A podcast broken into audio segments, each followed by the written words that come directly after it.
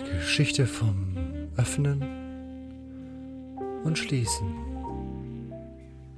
Teil 1 Er öffnete ihr sein Herz und sie öffnete ihm das Arschloch. Danach öffnete er sich ein Bier und sie öffnete ihm die Tür. Ende. Es war früher Morgen und die Sonne ging gerade auf.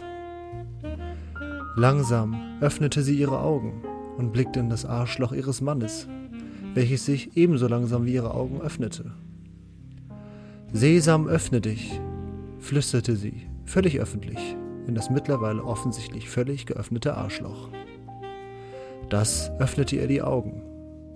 Sie wollte eine offene Beziehung, doch der Mann öffnete sich ein Bier und hielt sich die ganze Sache lieber offen. Offenkundig, völlig sauer, öffnete sie die Hintertür, verpisste sich und hinterließ ihren Mann mit seiner geöffneten Hintertür. Teil 2 Der Schlüssel für ihr Herz lag in Schließfach 3173. Er überlegte lange, wann er den Schlüssel für das Schloss des Schließfaches zuletzt zum Aufschließen gebraucht hatte. Schließlich fiel es ihm ein. Der Schlüssel für das Schloss seines Schließfaches 3173, in dem sich ihr Herz befand, befand sich im Schloss Neuschwanstein. Er blickte durch das Schlüsselloch. Aha, eine geschlossene Gesellschaft. Er musste vorsichtig sein. Er schloss Augen und Ohren und schlich sich in das Turmzimmer des Schlosses.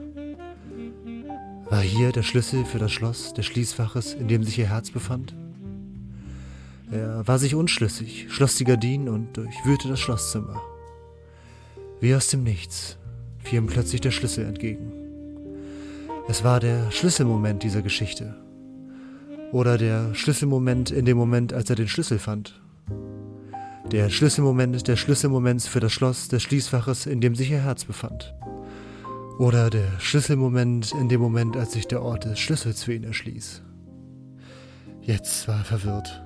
Wie konnte es nur so weit kommen? Wild entschlossen schloss er sich, einschließlich der geschlossenen Gesellschaft, mit dem Schlüssel für das Schloss des Schließfaches im Schloss ein.